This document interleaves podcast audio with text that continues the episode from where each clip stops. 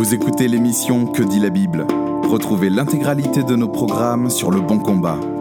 www.leboncombat.fr Bonjour et bienvenue sur Que dit la Bible, l'émission hebdomadaire du blog Le Bon Combat. Ici Guillaume et nous répondons cette semaine à une question d'Alex qui nous écrit de la région parisienne.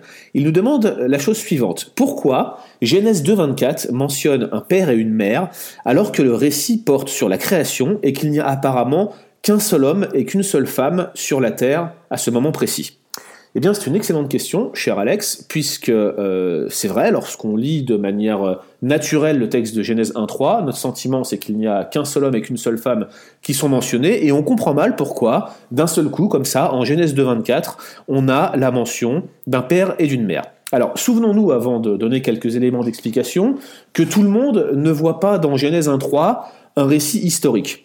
À vrai dire, ceux qui lisent la Genèse de manière non historique euh, n'ont pas vraiment de problème avec la mention d'un père et d'une mère. Pour eux, Genèse 1.3 n'est pas le récit de, faits qui se sont déroulés chronologiquement, littéralement, mais plutôt une construction littéraire qui sert à communiquer une cosmogonie, c'est-à-dire euh, un récit, une explication des origines. Celui qui lit euh, de cette manière la Genèse ne voit aucun problème à la mention d'un père et d'une mère, puisque le but du récit n'est pas de rapporter des faits historiques, l'homme et la femme n'étaient pas vraiment seuls, c'est juste une construction littéraire qui nous dit qu'ils sont seuls.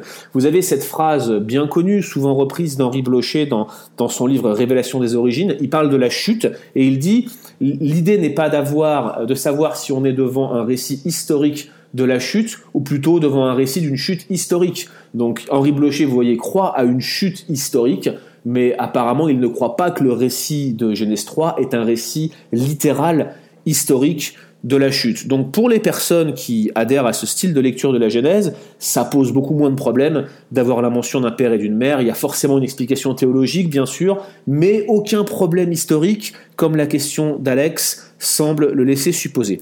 Par contre, ceux qui voient en Genèse 1.3 un récit historique de faits s'étant réellement déroulé, eh bien pour eux, cette mention euh, reste à expliquer. Et on comprend mal comment euh, il puisse y avoir comme ça la mention de deux personnages qui paraissent absolument inexistants au moment où les faits sont rapportés. Alors, ces choses étant dites, ces choses préliminaires étant fixées, il y a grosso modo quatre options possibles quant à l'interprétation de la mention d'un père et d'une mère en Genèse 2.24. La première option, c'est qu'il s'agirait de la continuité du discours d'Adam en Genèse 2.23. Donc simplement, on va pas reprendre le texte, mais pour euh, juste euh, replacer le, le contexte, euh, c'est l'idée que la femme est créée à partir de l'homme et Dieu fait venir la femme vers l'homme. Et là, vous avez Adam qui s'exprime. On a une partie de discours.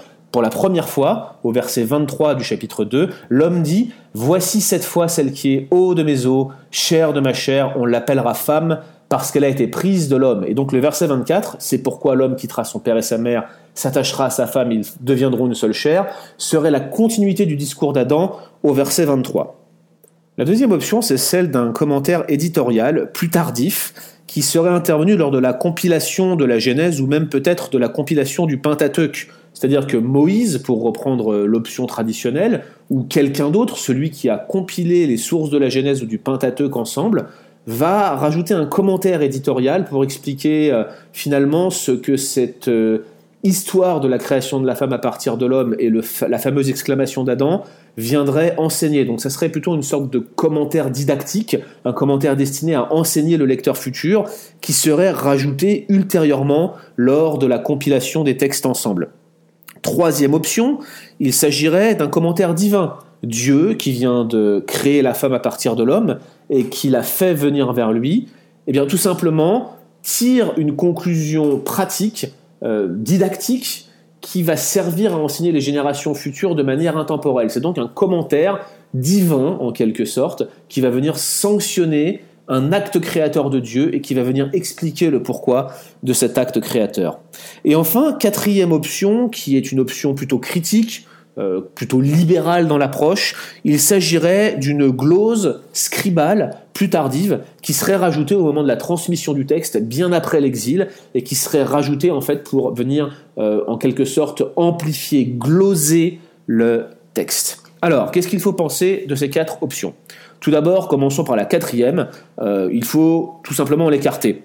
On retrouve ce verset 24 dans la plupart des manuscrits, y compris dans la plupart des manuscrits des collections qui font le plus autorité, c'est-à-dire le Pentateuque samaritain, euh, la Septante et le texte original reconstruit de la Septante, dont on a d'ailleurs un, fragment qui a été probablement retrouvé à Qumran, euh, et bien sûr dans le texte massorétique, vous vérifiez euh, les principales variantes qui sont mentionnées, rien de très probant pour ce verset. Il faut le dire franchement, il n'y a aucun doute sur le fait que ce verset est bien original et appartient au texte. Bien sûr, il y a des arguments critiques sophistiqués et subtils.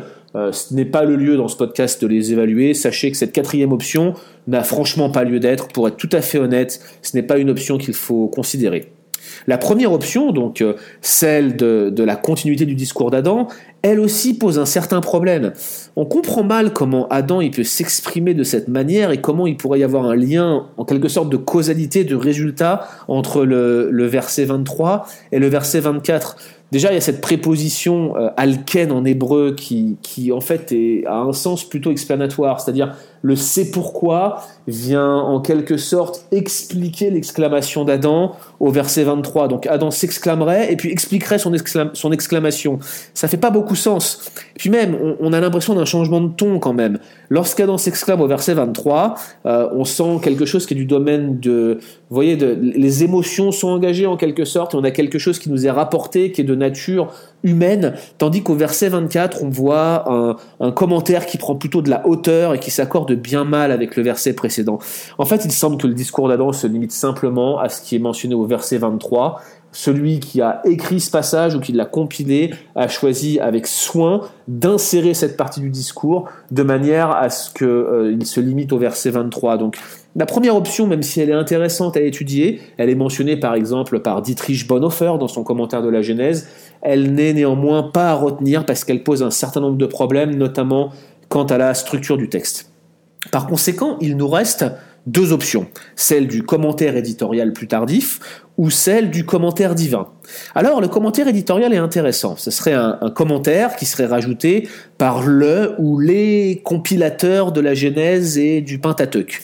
L'opinion traditionnelle, je le rappelle, ce serait que Moïse serait le rédacteur de la Genèse, mais il faut le dire, cette option pose problème, notamment en raison des nombreux anachronismes qu'on va retrouver dans le livre de la Genèse et qui sont souvent l'objet de critiques de la part des commentateurs un peu plus libéraux, euh, pas trop évangéliques, vous voyez. Donc ces anachronismes posent problème. Quel genre d'anachronisme ai-je en tête? Eh bien, par exemple, le récit de la mort de Moïse. Ce n'est pas directement dans la Genèse, mais c'est un petit peu le casse-tête de l'approche traditionnelle. Comment est-ce que Moïse a pu rédiger le Pentateuque et ce faisant rédiger sa propre mort On voit bien que même si Moïse est intervenu dans la, composition des, textes du Pentateuque, à un moment il y a bien eu quelqu'un qui soit a rajouté un commentaire éditorial de la mort de Moïse, soit carrément a compilé différents textes pour accorder le Pentateuque ensemble. Ça n'exclut pas l'inspiration, mais cela existe. Et bien sûr, dans la Genèse, vous avez aussi de tels commentaires éditoriaux. Par exemple, quand euh, Abraham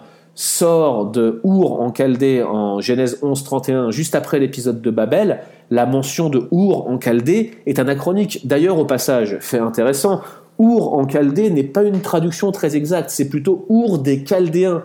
Donc vous avez une mention des Babyloniens, des Chaldéens, dès le livre de la Genèse, ce qui semble bien s'accorder avec une forme d'anachronisme datant euh, de la période de, l'apparition, euh, de l'émergence de Babylone euh, jusqu'à la fin de l'exil. Donc vous voyez, il y, a une notion ici d'un commentaire qui a été plus tardif.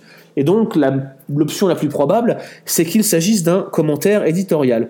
Donc c'est possible, quelqu'un qui aurait compilé les textes et qui aurait rédigé la forme canonique du livre de la Genèse aurait pu intervenir sur le texte et en regardant l'exclamation d'Adam et tout le récit de la création de la femme à partir de l'homme, mettre cette mention qui inclurait en quelque sorte et qui, viendrait euh, fonctionner comme un commentaire didactique sur ce qu'est le vrai mariage en quelque sorte, euh, découlant de l'histoire de la création de la femme à partir de l'homme. Pourquoi pas? Mais à titre personnel, je reste convaincu qu'il s'agit d'un commentaire divin. Ma raison est simple, c'est que Jésus lui-même attribue cette parole à Dieu le Créateur quand il commente la question du mariage lorsque euh, les pharisiens lui pose une question sur le divorce euh, pour l'éprouver en Matthieu 22. Regardez en Matthieu 22, 4, il répond aux pharisiens, N'avez-vous pas vu que le Créateur au commencement fit l'homme et la femme et qu'il dit, C'est pourquoi l'homme quittera son père et sa mère et s'attachera à sa femme et les deux deviendront une seule chair. Jésus cite in extenso Genèse 2, 24 et le met directement dans la bouche de Dieu le Créateur. Il paraît évident que pour nous qui croyons à l'inspiration totale de la Bible, à son absence d'erreur dans les manuscrits originaux, il va de soi qu'un tel commentaire de Jésus, qui est Dieu lui-même, va directement nous convaincre que ce commentaire de Genèse 2.24 était en fait un commentaire divin. Donc, qu'est-ce qu'il faut en retenir finalement? Eh Bien, Dieu va former la femme à partir de la côte de l'homme, et l'ayant formée ainsi, va l'approcher de l'homme qui va la voir et va avoir cette exclamation euh, eau de mes os, chair de ma chair, qui au passage fait très intéressant, est très probablement un commentaire qui se rapporte à une forme d'alliance. Vous la retrouvez notamment euh, lorsque des hommes se joignent à David dans 1 Samuel, lorsque David est en fuite, et, ceux qui se rapprochent de David pour s'allier avec lui lui disent Nous sommes les os de tes os et la chair de ta chair. Donc il y, a probablement une notion d'alliance ici qui est mentionnée par le commentaire d'Adam. Et donc vous avez ce commentaire qui prend de la hauteur, commentaire divin en Genèse 2.24 voilà pourquoi, à cause de cette histoire, à cause de cette narration, voilà pourquoi l'homme quittera son père et sa mère, s'attachera à sa femme, et les deux formeront une seule chair. Par conséquent, la mention de père et de mère n'est pas à considérer comme étant euh, celle de l'existence d'un père et d'une mère au moment de la création de l'homme et de la femme.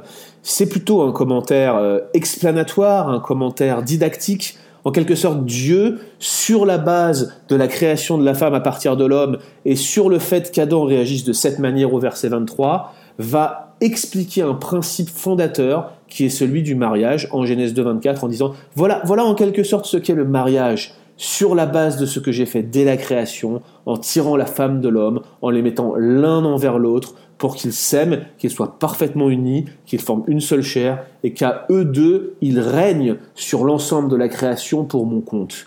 Voilà en quelque sorte comment il faut comprendre ce passage. Ce n'est pas la mention donc d'un père et d'une mère littéraux vivant à l'époque d'Adam, mais plutôt une clause explanatoire divine pour nous enseigner nous aussi qui sommes parvenus à la fin des siècles.